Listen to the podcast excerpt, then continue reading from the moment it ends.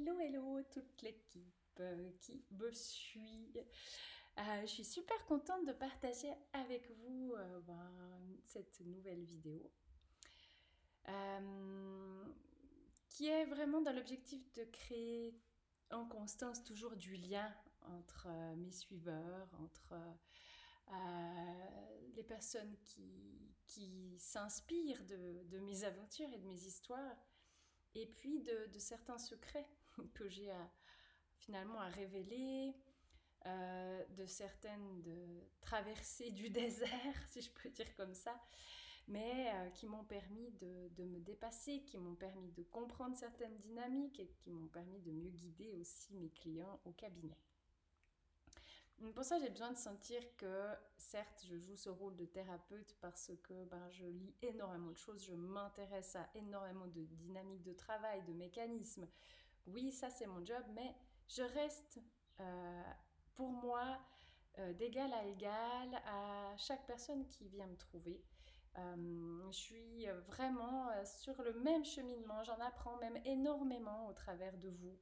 Je suis toujours surprise de la créativité, des bonnes idées, surprise de ce qui est amené en constance par chance dans mes séances et je trouve ça génial.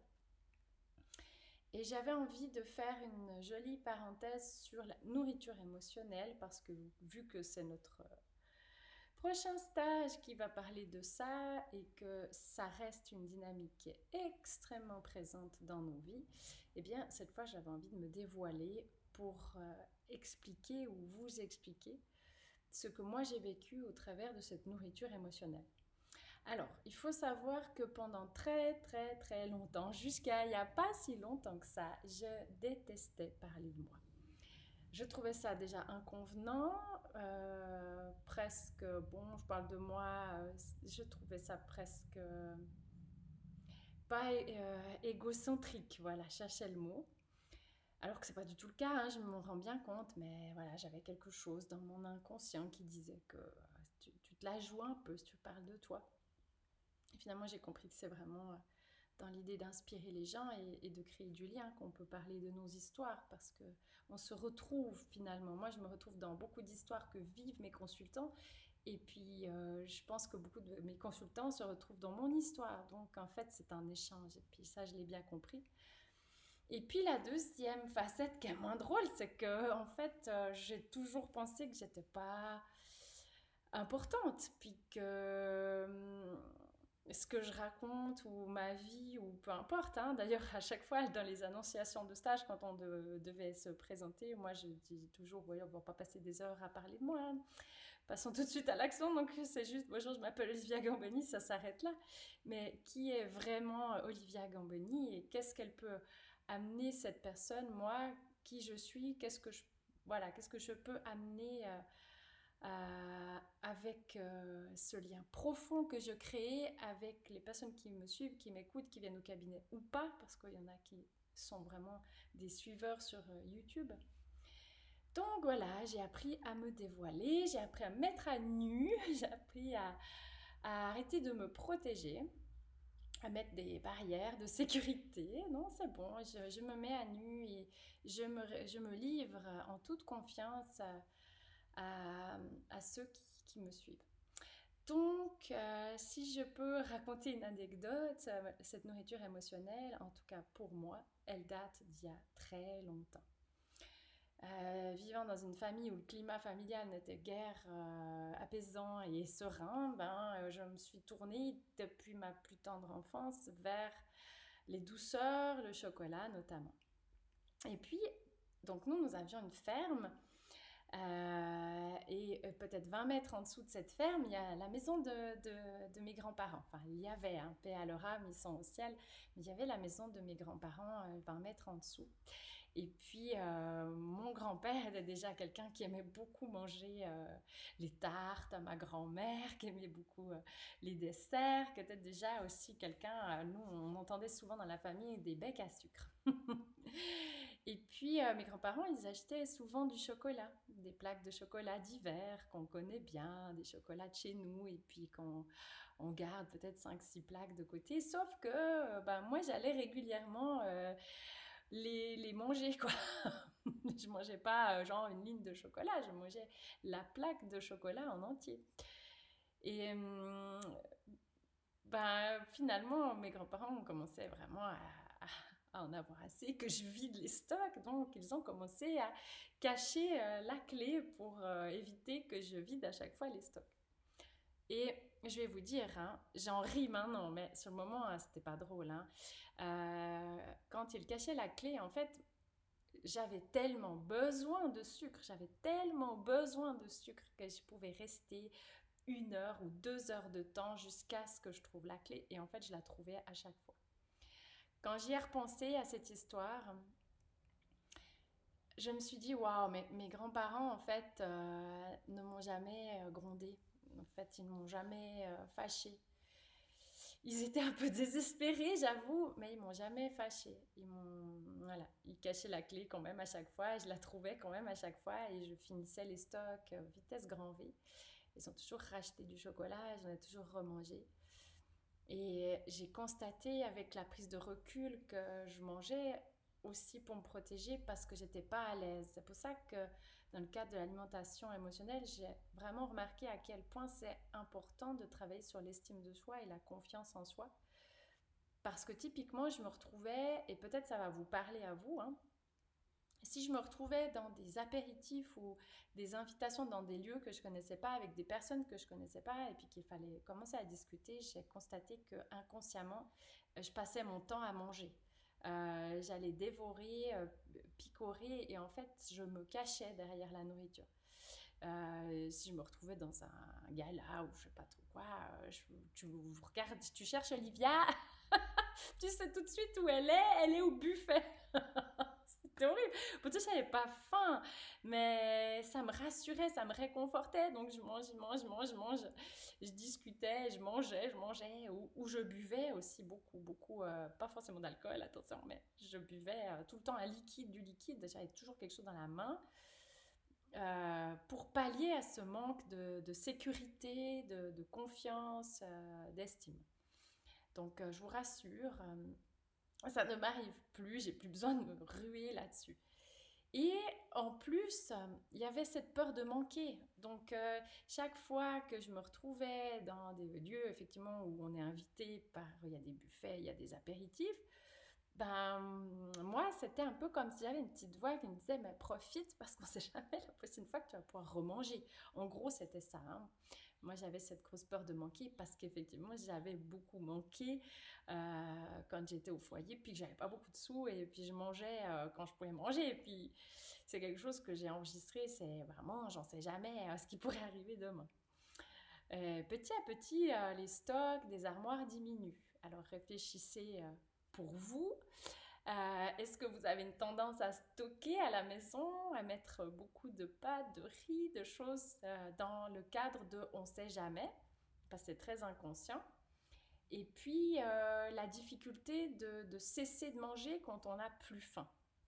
Ça veut dire que combien de fois j'ai des personnes qui me disent mais donc je me sers à midi mais après j'ai plus faim. J'ai pas faim. Il me reste dans l'assiette mais j'ai plus faim mais je le mange quand même. Ça aussi je le mange quand même parce que euh, ne faut pas gâcher c'est dommage etc donc il y a vraiment un travail à faire là-dessus. Mais je voulais partager avec vous ce truc que oui les gens étaient à 10 000 km d'imaginer que j'étais au proie à cette nourriture émotionnelle parce que j'avais toujours été très très mince. Mais sachez-le, ça n'est pas parce qu'on est mince qu'on ne vit pas la détresse. Et moi, bah, je compulsais et je tassais euh, cette quantité d'émotions et d'anxiété, de stress que j'avais à l'époque. Et je compensais par des quantités de sport inimaginables. je faisais en moyenne 7, 8 heures, 10 heures de sport par semaine pour pouvoir maintenir mon poids. Et puis, tout à coup, effectivement, maintenant que j'ai euh, calmé un peu le jeu avec, euh, avec le sport, ben oui, j'ai pris les kilos en plus. Ben voilà, j'ai pris euh, quelques kilos en plus. C'est normal, je bouge moins et j'ai mangé toujours tout autant. Et c'est seulement maintenant. Donc, vous voyez un petit peu, moi, si j'ai envie de faire aussi ces partages, c'est pour les personnes qui sont plus jeunes. Moi, j'ai 43 ans cette année. Les personnes qui sont plus jeunes que 43 ans, qu'elles aient le temps avant moi, qui a dû ramer pendant des années dans cette nourriture émotionnelle, de pouvoir changer ça. Parce que ça vaut vraiment la peine. Mince, on n'est pas obligé de se laisser porter par cette nourriture constante qui vient apaiser en fait. Et, euh, et l'idée, que ce soit en stage, que ce soit en individuel ou que ce soit chez vous, l'idée, c'est d'apprendre à vous réguler de l'intérieur pour plus avoir besoin d'aller chercher l'extérieur qui bien régulé en vous. Comprenez ça C'est fondamental. Moi, c'est la clé du succès et ça a été la clé du changement pour moi. Ça a été quand j'ai vraiment appris à m'auto-réguler de l'intérieur. Euh, et pour moi, le changement le plus incroyable que j'ai vécu, le plus probant, ça a été avec l'EFT. Le, avec l'EFT, j'ai pu travailler sur mes peurs. Peut-être ça, ça peut aussi vous inspirer. La peur de manquer, la peur de ne pas avoir assez, la peur de pas être à la hauteur, la peur de pas être capable. Moi, j'ai vraiment, vraiment, vraiment pratiqué là de l'EFT en intensif ces derniers temps. Et c'est juste hallucinant les changements que ça a procuré rapidement. Je me rends compte que l'EFT est la quatrième vague parce qu'on a eu plusieurs vagues dans les thérapies, que ce soit des thérapies comportementales et cognitives, que ce soit la psychanalyse, la psychologie, etc. Il y a eu des vagues comme ça et moi je me rends compte qu'en fait la quatrième vague c'est euh, vraiment l'EFT parce que euh, elle inclut le corps et c'est ce qui manque parfois dans les autres thérapies à part l'hypnose parce que l'hypnose euh, comme on va travailler en visualisation, eh bien, ce qu'on imagine, il y a les mêmes aires du mouvement, les mêmes aires cérébrales du mouvement qui s'activent parce que le cerveau le prend comme si c'était réel. Mais autrement, euh, ça reste dans un état de surface. Bien sûr que c'est important d'avoir des, prises de conscience comme ça. J'ai une conscience de ah ça, ça me parle, ah oui. Mais après, il faut que ça soit libéré aussi euh, dans le système énergétique corporel. Parce qu'il y a des émotions comme ça, il y a des informations comme des traumas, une mouche qui m'embête, comme des traumas qui se sont engrammés dans nos mémoires, mais aussi dans le corps. Et on ne sait pas pourquoi. Il y a des jours, on a une boule dans le plexus, on a la gorge nouée, ou on a une sensation d'oppression. Il y a toujours une manifestation corporelle, on a une douleur qui part pas, qui est là. Et tout ça, ce sont des douleurs corporelles qui parlent d'émotions bloquées. Et pour moi, je peux vraiment communiquer, mais avec euh, tellement de confiance et euh, de joie que l'EFT, ça fonctionne incroyablement bien. Euh, je n'ai jamais eu autant de, flash, de, puissance de travail dans, au cabinet que quand on a vécu ces séances d'EFT. Donc, je ne peux que vous conseiller, que ce soit avec moi en individuel. Ce que je peux conseiller quand même, c'est que quand c'est très profond, puis que ce sont des troubles euh, qui... Euh, mais non, tu me cherches, toi, hein Que ce sont des troubles qui vraiment vous ont euh, perturbé de manière profonde, c'est mieux d'être avec un thérapeute parce qu'il saura accueillir tout ce qui vient. Parce que des fois, ça sort et ça, ça peut être surprenant. Et si on est tout seul, c'est pas évident de s'accompagner. Par contre, on peut apprendre à devenir autonome et puis à travailler sur des, des petites dynamiques à la maison. Hein, euh, en travaillant avec l'EFT. Donc ça, c'est top. Ben, le, stage du, 12 et 13 juin, euh, c'est vraiment quelque chose où on va beaucoup parler de l'EFT, on va le travailler en groupe, on va mettre en lumière tout ça. Donc bienvenue à ce stage. Il y a encore des places. Je sais que c'est vite là le 12-13 juin parce que c'est là maintenant, mais euh, bienvenue à ce stage. Donc du coup, oui, je vous rassure, j'ai moi aussi traversé euh, les affres de cette terrible nourriture émotionnelle. J'ai beaucoup, beaucoup mangé, mangé de chocolat, de biscuits, de manger quand j'ai pas faim. Alors après, on se sent ballonné, on se sent mal, on se sent pas bien. Donc euh, oui, j'ai vraiment été au comble du désespoir avec cette dynamique et c'est vraiment uniquement le travail introspectif, le travail méditatif, le travail de l'auto-hypnose qui pour moi a fonctionné. Après, je ne dis pas, peut-être que pour les autres, ce sera d'autres outils, ce sera une autre approche qui va fonctionner. Chacun est différent. Moi, je dis juste que, en tout cas, pour moi, ça a été le déclic. Et je le vois dans les résultats par rapport au cabinet. Donc voilà, c'était le partage du jour. Je ne vais pas faire trop long. Euh, je euh, pose une intention pour vous, en tout cas, de, de possibilité de vous auto-guérir, de vous auto-accompagner. Soyez euh, compatissant envers vous-même. Moi, je fais souvent preuve de compassion envers moi-même. sans être dur dans les mots, sans être dans le jugement, mais je veux dire, on, vit tous des hauts, des bas, on vit tous des moments où tout va bien, puis des moments où ça va pas du tout. Et dans ces moments où ça va pas du tout, soyez auto-compassionnel envers vous-même. Apportez-vous vraiment de la douceur, de l'accompagnement, de l'accueil. Et euh, j'insiste chaque fois avec ça et gardez vraiment cet amour de vous, cette euh, valeur indicible, cette croyance indicible que malgré tout ce qui vous arrive, hein, c'est ça que j'aime bien, ça, vient, ça me vient aussi de l'EFT, ça. Malgré tout ce qui vous arrive, malgré tout ce que vous traversez, vous vous aimez et vous vous acceptez. Malgré tout ce que vous pensez de vous, malgré même, vous pouvez vous dire, mais j'arrive pas à penser du bien de moi, j'arrive pas à me dire je m'aime, bah, malgré ça, malgré tout ça, euh, j'accepte de m'aimer de plus en plus ou de m'accepter de plus en plus. Voilà. En tout cas, si vous avez des questions, si vous avez des idées ou quoi que ce soit, euh, sentez-vous libre d'échanger, de demander quelque chose si vous avez besoin d'un renseignement de plus. Je suis toujours disponible pour les gens qui me suivent.